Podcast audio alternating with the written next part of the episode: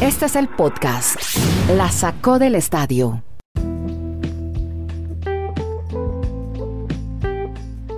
Episodio 533, ¿cómo les va? Bienvenidos a este podcast en el que en 20 minutos hablamos de deportes americanos desde Estados Unidos, Chile y Colombia. En Bristol, Connecticut está Kenneth Garay, Dani Marulanda nos saluda ahora desde el Retiro Colombia. Yo soy Andrés Nieto Molina desde Santiago de Chile.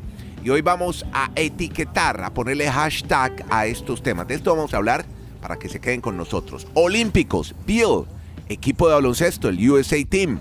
COVID-19 sigue siendo el que marca la agenda en los deportes. Serie A, fútbol italiano, Tom Brady, la NFL, la Major League Baseball. Vamos a hablar de Aaron George, de Urchela, de los positivos de COVID en los Yankees. Hay historias sobre eso. PGA, los latinos presentes en el abierto británico. Y Tadej Pogachar, que es hoy la sensación del ciclismo en el mundo después de esa demostración que está haciendo en el Tour de Francia. Por ahora, voy a saludar a Kenny Garay, que está en Bristol, Connecticut. Y ayer, eh, viejo Kenny, contábamos a manera de monólogo, en un resumen informativo, resumen ejecutivo, como diría mi amigo Dani Marulanda, estábamos contando de un jugador de baloncesto, George Bill, que ya estaba en protocolo COVID. El equipo de baloncesto de USA que se prepara para los Olímpicos con todos sus figurones de la NBA. Pues la cosa va, ellos sin viajar, la cosa va de tal magnitud que han tenido que suspender el partido de hoy contra España. Y el partido de femenino también. Y creo que va a haber más jugadores con COVID. ¿Qué es lo que está pasando en el equipo de baloncesto de Estados Unidos a los Olímpicos? Viejo Kenny desde Bristol, ¿cómo está? Un abrazo, Andrés, qué alegría saludarlo. Sí, señor, fin de semana ya. Hoy es viernes, el día más bonito de la semana para mí es el lunes, pero a la gente le gusta el viernes. Desde Alaska hasta la Patagonia, en la sacó del estadio. Sí, no va a jugar el de esta noche contra Australia. ¿Ah, era Australia? Mañana, ah, yo pensé que era España. Australia, pero mañana está programado todavía, Ajá. eh, en el momento que estamos grabando este podcast, mm, contra la selección de España. Esto Ya. debido a los protocolos de salud y seguridad. Ok. todavía está en marcha. El de Australia sí no se juega la noche de hoy. Ya. Bradley Beal, que ayer le hacemos el seguimiento, en definitiva se pierde los Juegos Olímpicos de Tokio. Además, Jeremy Grant entró en protocolos de salud y seguridad por precaución. Ya. Su estatus para Tokio aún no se ha determinado, pero de él sí hay esperanza de que pueda cumplir los protocolos a tiempo para viajar con el equipo la próxima semana. El lunes estará viajando el equipo estadounidense. Se dice, atención, don Dani, que Tyler Hero podría ser quien reemplace a Bradley Beal. A ver qué pasa. Todavía no hay anuncio oficial. Bueno, mientras tanto, el primer ministro japonés, el señor Suga, ha dicho que los juegos van a ser seguros y sin riesgo, a pesar de que está decretado hoy en el área de Tokio estado de emergencia. Lo ha impuesto el gobierno de Tokio. Así que así van eh, los Olímpicos, así comenzó. Vamos a hablar mucho de Olímpicos en este podcast. Voy a saludar a Mr. Marulanda, que está desde el retiro Antioquia, para que hablemos. Hombre, hace tiempo no hablamos rinconcito de Brady en la NFL. Lo teníamos cerrado, pero nuevamente lo reabrimos con Marulanda desde el retiro. ¿Cómo le va, hombre Dani? ¿Qué tal Andrés? Abrazos para Kenneth, para todos nuestros oyentes. Sí, vuelve a ser noticia Tom Brady porque ha jugado lesionado con un desgarro colateral mediano durante toda la temporada del 2020. Entonces, hoy las redes sociales están impactadas, que es un superhumano, pero yo no sé si también, sin ser un experto en temas médicos, hay que manifestar que es que Tom Brady no tiene que moverse mucho para desarrollar su actividad en la NFL. Entonces, yo no sé si la fricción allí de esa parte de la rodilla, pues le implicaba poder jugar de esa manera o si se infiltraba en cada partido. Pero hoy la gente está realmente sorprendida de que haya jugado toda la temporada con un desgarro parcial de, de reitero, del colateral de, de la lesión que tuvo. Seguro no, le- no le afectaba su rendimiento, pero sí causa curiosidad, ¿no? Que juegue en ese estado. Porque la gente dice, si está lesionado, y hay, hay jugadores, por ejemplo, en la NBA que con esa lesión se han retirado, se han ausentado por los movimientos que tiene el baloncesto. Y hay gente que dice, si estando de esa lesión y fue ganador del Super Bowl y el MVP del Super Bowl, pues hoy lo están alabando y lo están volviendo una superestrella más de lo que ha sido su carrera deportiva Tom Brady. Bueno, eso es por los lados de la NFL, donde también eh, estaba leyendo por ahí que cuatro equipos de la NFL siguen con una tasa de vacunación del menos del 50%, a dos semanas de comenzar los campos de entrenamiento.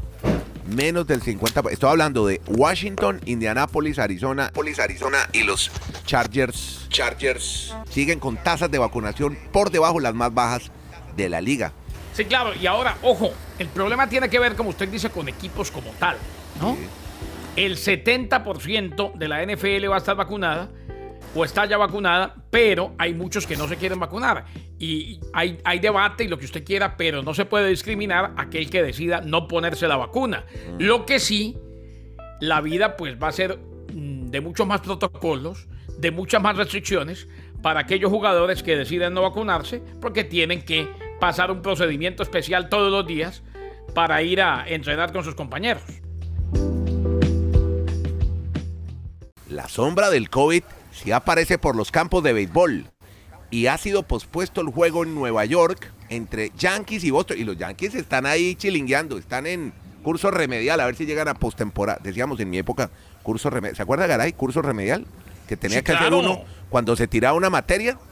A mí me pasó varias veces. Yo me, yo me tiré varias y soy experto en remediales. Y después, para seguir la tradición, Sí. en los Estados Unidos fui uno de los siempre presentes en la escuela de verano. Bueno, pues estamos así en curso de remedial a punto de perder el año con los Yankees y más los lanzadores. COVID-19 para Cortés Jr., para Loaiziga, en fin. Hay sombra de COVID en Nueva York. Le cuento. eh, a ver, Andrés, Aaron Judge fue uno de los seis jugadores de los Yankees de Nueva York que dieron positivo por COVID-19. Lo que pospuso el juego, como usted decía, ante los Medias Rojas de Boston. Los demás, el colombiano, el tercera base, Gio Urshela, el catcher, Kyle Higachoka, que también entró en protocolo COVID-19, arrojó positivo en pruebas rápidas y se espera la confirmación. Los relevistas zurdos, usted lo decía, Jonathan Loaiziga, Néstor Cortés y Wandy Peralta habían confirmado positivos y fueron puestos en la lista de lesionados por el COVID-19. Claro, aquí lo dijimos desde el principio de la pandemia, el COVID es el que habla y qué bueno que se están tomando todo tipo de precauciones y que ayer, como había COVID, no se jugó. Simplemente Andrés y Kenneth, que es que ya estamos a mediados de julio del año 2021, llevamos 16 meses y el COVID sigue en una situación en todas partes. O sea, es que los protocolos y las medidas, o sea, yo estoy de acuerdo con Garay, la vida debe continuar y muchos eventos deben de participar y la gente necesita laborar. Pero hay maneras de prevenir, no sé si estas circunstancias, o sea, ¿quién fue el primero que se, que se contagió de los Yankees? ¿Ya lo, ¿Ya lo han manifestado o apenas están haciendo el rastreo? porque es muy llamativo que sea Aaron Judge, que estuvo en todas las festividades del Día de los Cuadrangulares, del Día del Juego de las Estrellas. Si ustedes vieron los juegos, se abrazaban, o sea, no tenían un protocolo de una competencia deportiva. Y eso está generando que más se infectaron en el equipo. Vamos a ver qué pasa ahora con los Boston Red Sox. Hoy el programa con qué lo arrancamos? Con el COVID de COVID. Bill en la NBA. Exacto. ¿Y usted con qué completó? Con que en los Juegos Olímpicos, este detalle, Mm. a ocho días es el día de más contagios sí, sí, lo dijo. en Japón. O sea, hoy estamos en un medio de que sí, vamos a poder salir de emergencia. situaciones, pero con unos controles que... Los, los invito y tiene toda la razón Dani. O estoy muy, Yo- pe- yo o soy estoy muy los que pesimista, pienso- pero no sé. Yo soy de los Sí, que pienso que las dígame. cosas se deben hacer, pero con protocolos. Eh, ojo, vayan quitándose ese discurso porque el COVID ha llegado para quedarse. ¿eh? Sí, no, no, o sea, O sea, independientemente de que sea el año entrante o en el 2023 o en el 24 o en el 25, siempre va a haber casos de COVID, que les quede claro, ¿eh? Mire, O sea, por más vacunada No, que esté la bien. población, casos sí, de. COVID va a haber, siempre. Pero Garay, vos que sos periodista deportivo, sabes que, por ejemplo, un deportista necesita practicar, entrenar. Hablábamos el miércoles con Santiago Hernández en el Twitter Space, el Santiago Pájaro, arroba Santiago Pájaro, experto en olimpismo. Y decía, el tema, el problema que han tenido los deportistas para practicar llegando a Tokio, es que lo vi, además me llamó la atención, fue en NBC, el canal oficial, era una grabación que se hizo un deportista americano diciendo, estoy desesperado, no puedo salir del hotel, no Vea, puedo salir a Andrés, entrenar. Andrés, pero espérate, no, todo- pero espérate, todo- yo termino, porque es que eso va en detrimento de sus marcas y sus registros. Andrés. Estos tipos tienen que estar todos Sí, los días sí. entrenando. Todo eso es verdad. No pueden, por una cuarentena es que tienen yo no- yo no- estricta yo que no- yo cumplir. no voy, yo no voy, ojo. Sí. Andrés, es verdad, yo no voy a un evento específico. Mm. Yo simplemente les estoy diciendo que ya es hora de que, de que no nos sorprendamos, de que se suspendan eventos deportivos por el COVID, que va a seguir pasando, que puede volver a pasar, que los casos van a bajar y a subir. Mejor dicho, así como alguna vez llegó el flu, la influenza, la gripa. Sí. y se quedó para siempre, más allá de que yo soy de los que me vacuno todos los años, el COVID se queda para siempre. Correcto. Y el mundo nunca volverá a ser igual. Sí, sí, O sea, pero esto va, a- que te digo, así va en detrimento del rendimiento, entonces no vamos a ver unas competencias Sí. atractivas, no va a haber buen Eh, espectáculo. bueno, no sé, atractivas eso es mentira. Porque al fin y al cabo. no va a haber los- registro, la- no va a haber marcas. no van a estar en su mejor sí, nivel. sí va, todo, va a haber todo. Pogachar está rompiendo en el Tour de Francia, el bueno, mundo es está hablando de son eso. dos cuentos diferentes. Esos están en una Ah, burbuja. ah, son diferentes. O sea, No, necesitan bueno, para Garay, Garay, preparación Garay. un ciclista. Ay, Ahorita, ahorita vamos a entrar al tema de Pogachar, pero aquí hay una discusión de si no está realmente dopado. Es que es Bueno, ilógico que a olvidémonos de esas si alturas dopado, de la pero, vida. Dani, Sí. Dani, olvidémonos Mm. de si está dopado o no. No, no, no, O sea, no, no, no. está corriendo el Tour de Francia y está enloquecido y está sorprendiendo al mundo. Sí. Ayer, Hasta- el hasta serbio, lo el serbio Novak el serbio Djokovic dijo que sí jugaba en los Olímpicos. O sea, señores, despiértense. Esto llegó para quedarse. Y las marcas que se oficialicen, que se rompan y demás, se romperán. O no. Y, y habrá buen nivel o no. Pero así hay que jugar. Venezuela tuvo casos en Copa América, la final la vimos todos. En la Eurocopa eh, se dio la situación hasta el final con estadios llenos. Sí. Esa es la vida. Exacto. La vida nos Es como cambió. el podcast la sacó al estadio, hay que sacarlo como sea, a como sea. Claro, es que, es que lo que, lo que, lo que no nos hemos concientizado, no, eh, ah, no en, en serio, para que no vivamos más en negación, Bueno, bueno, no. de verdad, tranquilo. No, no, no. en es negación, eso, no, te estoy diciendo es. no, claro que es negación, la vida cambió para siempre. Cuando dijo esa frase, hay que despertarse de esta realidad. Me puse a recordar ayer cómo se hizo de viral la historia que nos contó siempre Andrés de las camas de cartón donde van a estar los, los deportistas de los Olímpicos. Las es que literalmente son literalmente unas camas hechas de cartón y por eso no, no soportan más del el Sí. peso de, de una persona. No soportan para una lo que está diciendo, para lo que dice exactamente Andrés. no poder. Pero yo no sé es en, qué, en qué mundo estamos. o sea, es que no existen los baños. lanzadores de bala, por ejemplo. no Podcast La Sacó del Estadio. En Twitter, arroba La Sacó Podcast.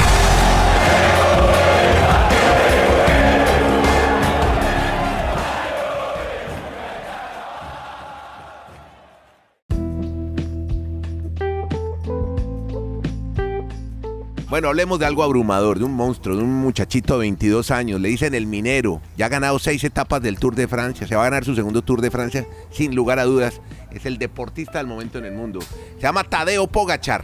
Y nuevamente volvió a ganar ¿eh? en una gran exhibición. Claro que un poquito más humano. Es que antes, en la primera semana, arrancaba faltando 8 kilómetros y dejaba regado a todo el mundo. Esta vez llega con, con sus rivales, con Vingegaard y llega con Carapaz. Pero el tipo es un verdadero monstruo. Es un y qué lindo ver el ciclismo con tipos como este. Que está en una burbuja Pues- hace pues- tres semanas. En una burbuja hace tres semanas. Pero guardemos esas grabaciones que usted está diciendo que es un monstruo a esta altura de la vida. Sí, sí, sí, sí. Porque no sabemos el futuro qué dirá. O sea, aquí hay una no- especulación, no sobre todo ni en Colombia. asterisco, hermano. Yo estoy en desacuerdo con usted. Ni asterisco. Háganle el antidoping 700 veces, Pero porque es que, ¿cómo, Ustedes cómo no le vieron lo que podemos pasó creer ayer? al ciclismo? de- ¿Cómo le podemos creer al ciclismo cuando ha sido la gran olla podrida del deporte Fue, mundial? fue, fue, hace mucho tiempo. No, no, nada, nada, todo, no, lo que fue, eso es como los que dicen que no, No. que después Garay, venga, arrestos- ¿sabe- uno vea, grande ya no aprende, ¿no? Eh, Pero, Ave María. pero Garay, pero Andrés, ¿usted no, no recuerdan el, el Twitter Space que tuvimos con Sebastián el- esta semana a mitad? Claro. Él nos dice, hay 18 ciclistas de Colombia en ese momento involucrados en tema de dopaje y estamos en el 2021. No sé si ese cuentito de que fue eso Entonces, es mentira, Andrés. Eso o es sea, mentira. yo- a ver, yo- es como los que dicen que Colombia. Él dio- él después dio- de él los dio- él arrestos dio una en la frase. FIFA, Colombia, donde no hay control. que después de los arrestos en la FIFA, Pero- la FIFA cambió y el fútbol es Quiero transparente. contarles No, que ayer- Son personajes, son personajes Venga. diferentes, con diferente cara, pero que hacen lo mismo. Ayer, ayer la André- policía de Francia entró, entró al re- Mm. registró al equipo Bahrain Victorious, entró hizo investigación. Sí, Andrés, en la Entra- época de estaban también en- entraban y les mamaban gallo. Hombre, bueno, en fin, Sí. ustedes sigan pensando. André, que- vea, estamos- yo sí yo- pienso yo en siempre- fenómenos naturales, yo sí pienso. Andrés, yo, yo pienso que estamos en el 2021 y es que Andrés, usted no es todo bobo, usted tiene de es- todo, vea, usted, No, no, Andrés, no, vea, no me usted vas a convencer. Yo sí creo más, en monstruos. Es más, Como es dudé de Armstrong, hoy yo no dudo, hoy no dudo Vea, de Pogachar. Andrés, no Andrés. Yo creo en Bolt, en Merckx, en Usain Bolt y creo en Pogachar. ¿Por qué no poder creer en monstruos? No, a mí me enseñaron, ojo, mi abuelo, vea, mi abuelo Pedro Julio, descansa en paz. Así se llama mi fue el papá. que me crió, que fue mi papá prácticamente. Él me enseñó, me dijo, vea, usted crea en la gente y crea en las instituciones. Y aprendí eso. Lo que se le olvidó decirme a mi abuelo, porque era un tipo extremadamente noble, es que uno cree hasta que le demuestran lo contrario. Si no hubiesen existido los antecedentes del ciclismo, pues la gente todos estarían involucrados. El monstruo, la revelación, un tipo de 22 años es increíble, pero siempre queda esa incógnita allí.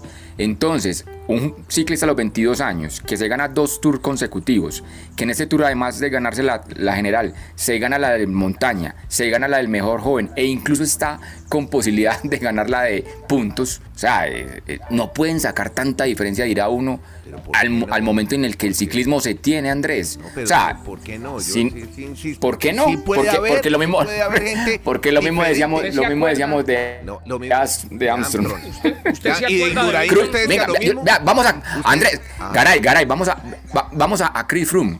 Chris Froome cuando le permitieron utilizar esas situaciones de salbutamol por su asma, volaba en los Tours de Francia. ¿Ustedes saben qué, en qué puesto está en ese Tour de Francia? No está ni entre los 100 primeros, 140 primeros. Sí, creo que O sea, 140. ¿cómo, vas a bajar, cómo vas a, Pero- cómo vas a bajar un rendimiento así de la noche a la mañana? Pero hermano, ¿sabe lo el que dijo el, ¿sabe lo que dijo el preparador físico Mm. del equipo de Emiratos Árabes? Dijo. Pogachar está en el mismo nivel del año pasado. Yo veo que los otros ciclistas no están en su nivel y eso el armó una polémica y armó un tierrero porque, hermano, es que se han ido Roglic, Nibali, se han ido una cantidad. Y usted mira, Juliana Lafilippe está como a una hora. O sea, es que esto en, En el, el béisbol, ciclismo, en Marulanda, usted Ojalá, sabe que eso Andrés, es normal. sí. Egan Ojalá, Bernal ojalá que hoy sea- ha ganado el Giro de sea Italia. mucho- Ayer llegó de sea- noche en el Tour de Francia el año Puedo En el béisbol había peloteros que pasaban de dos honrones a 35 honrones de temporada a temporada. Sí. No es normal. Y nunca se me olvida, ¿sabe a quién recuerdo? ¿A quién, quién se me vino a la cabeza? Que fue el primer suspicaz con el tema en aquella época. Sí. ¿Se acuerdan de Ben Johnson y el récord mundial? Sí, Sí. claro. Jaime Ortiz Alvear. Canadiense. Descanse en paz. Era el gran comentarista de atletismo de Colombia, más allá de todo lo que hacía. Sí, cuando no había redes Y- sociales. Entonces podía No, inventarse yo las no le quito carreras. el mérito a nadie, Andrés. No, no, no, no, no.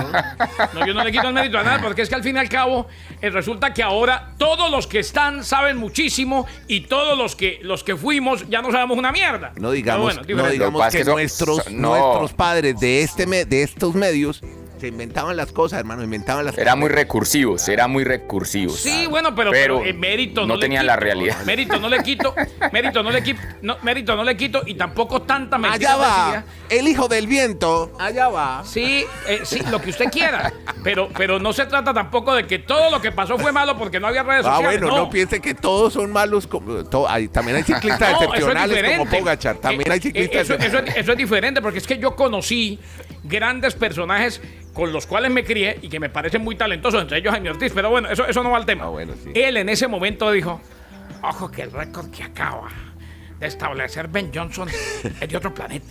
Hay que revisarlo. Hay que revisarlo. Bueno, bueno. Y vea, Con los al, años. al- al año salió el temita. El hombre venía pichicateadísimo. Bueno, esperemos a ver qué pasa con Pogachar. Yo sí creo en fenómenos de la salsa. naturaleza como los tifones en Estados Unidos y los huracanes del Caribe y como, Para la, para la salsa Ortiz.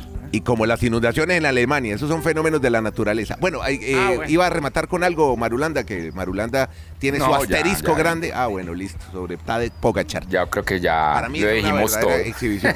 Listo, pero no, ¿sabe qué? Rematemos con los latinos en, en, en Inglaterra, hermano, en el Open de Gran Bretaña. Qué bueno tener tanto latino presente, ¿no? Sí, los siete latinos y sobre todo que hubo una muy buena actuación ya en la segunda ronda de Emiliano Grillo, el argentino. Mientras que Muñoz, que mientras estamos grabando el podcast, ya terminó su segunda ronda, va a estar a la espera si puede meterse al corte. Y también destaquemos lo de Morikawa. ¿Se acuerdan la historia de Morikawa, Claro, el chico de Los Ángeles? Que se fue en clase Exacto, turista a que- otra vez de vuelta después de ganar a Augusta. Pues acá está como uno de los favoritos porque se tuvo una muy buena segunda ronda liderando el torneo y veremos este fin de semana entonces si esa va a ser la historia que nos deje este Open británico, el cuarto mayor de la temporada en cuanto al golf Ayer, de la ayer PGA. comentábamos en nuestro resumen ejecutivo, Joaquín Niman es uno de los 20 mejores golfistas del mundo. No me ha mencionado nada del chileno. Sí, sí, ahí está también y, y los mexicanos Pero pasa Ángel el corte, Ortiz bro. ya le duele que no y le mencionen Celia. Pa- pasa el corte, pasa Yo el pensé, corte. que, yo, pe- yo- yo pensé que me iba a preguntar por Celia, Bueno, no, por por- Ricardo Celia, que es un colombiano que está en el Sí. Open y me sale con Niman. Oiga, ya lo mucho. mencionamos, ese tipo, ¿por, por qué llega allá, Celias? ¿Qué, qué gana? Eh, Ayer dije, Por, abierto por la una, por- República. por- sí, hay, hay cinco que hacen parte del PGA, pero Celia y Gallegos, Gallegos lo hace por amateur el argentino y Celia porque hay también unos, unas rondas clasificatorias y él fue uno de los ganadores de eso, entonces por eso es que lo está jugando. Bien por Celia y bien por Juan Sebas Muñoz, que además viene patrocinado por la Fundación Cardio Infantil. A usted muchas gracias. ¿Algo más, eh, muchachos? No, creo que chuleamos todo. No, feliz, Sí. feliz de la vida y me alegra que, que- que estoy con alguien tan puro, tan inocente, tan buena gente, tan diáfano y tan pristino como usted. Bueno, mi amigo Tadech. Bueno, amigos, muchas gracias. que la pasen bien. Gracias a todos por seguirnos y Qué semanita tan rara esta, ¿no? Pero ya se viene una con apuro ¿Por qué? de- ¿Qué le vio de rara? No, porque ¿Qué? no, porque es que veníamos de una cosa Wimbledon, Eurocopa, Copa América. No, porque es que no, ayer- Y, y le cierro con una. Mm. Eh, por si fuera poco, hay cosas que son seguras todos los días, ¿no? Levantarse, el café, lavarse los dientes, bañarse. Sí. Y los audios de, Flo- de Flo- de Florentino Pérez. Ah, hoy, sí, sí. Sí. hoy le pegó, hoy salió en los que le pega a Guti y a Figo. Ah, ya. Para Florentino, Todos los días Florentino- diferente. Florentino me queda claro que, que- que no tenía amigos. Todos son incapaces, mediocres, todos son infradotados, todos son anormales. El único bueno es él. Se parece a mucha gente Pero en está este mes. clara que son grabaciones de hace 16 años. Yo estoy seguro que usted y yo pensábamos Yo hace diferente. 16 años, Yo pensaba hace diferente a como 16 años pensaba lo mismo. No, yo no. Que Yo- pienso de Andrés Nieto de Dani Marulanda. Ah, bueno, y sobre nunca unos temas sí. normales, mediocres. Pero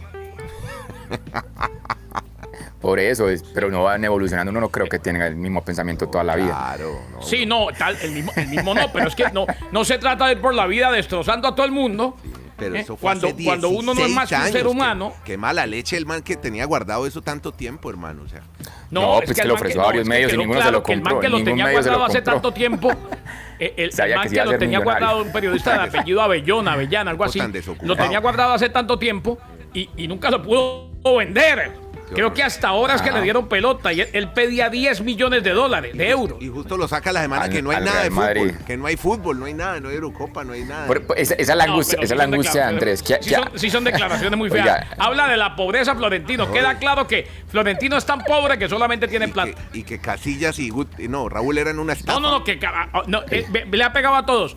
De Raúl, además se mete en cosas muy privadas. Que, que- que Raúl es una normal eh, y se deprimió porque lo dejó la novia porque es un tipo débil.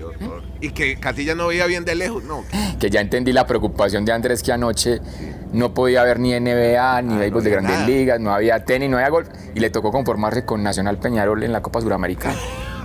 no, ni siquiera.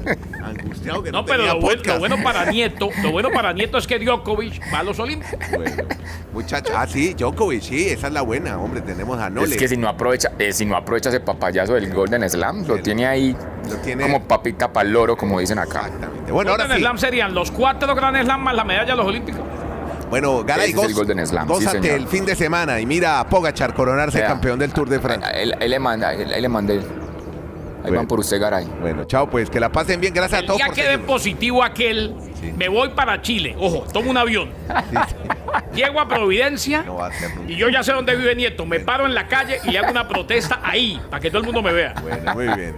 Fenómenos, fenómenos, son fenómenos. Listo, que la pasen bien. Muchas gracias a todos. Sigan, como este podcast, un fenómeno. Yo trabajo con dos fenómenos. Gara y Marulanda en el podcast La Saco del Estadio. Que la pasen bien. Muchas gracias.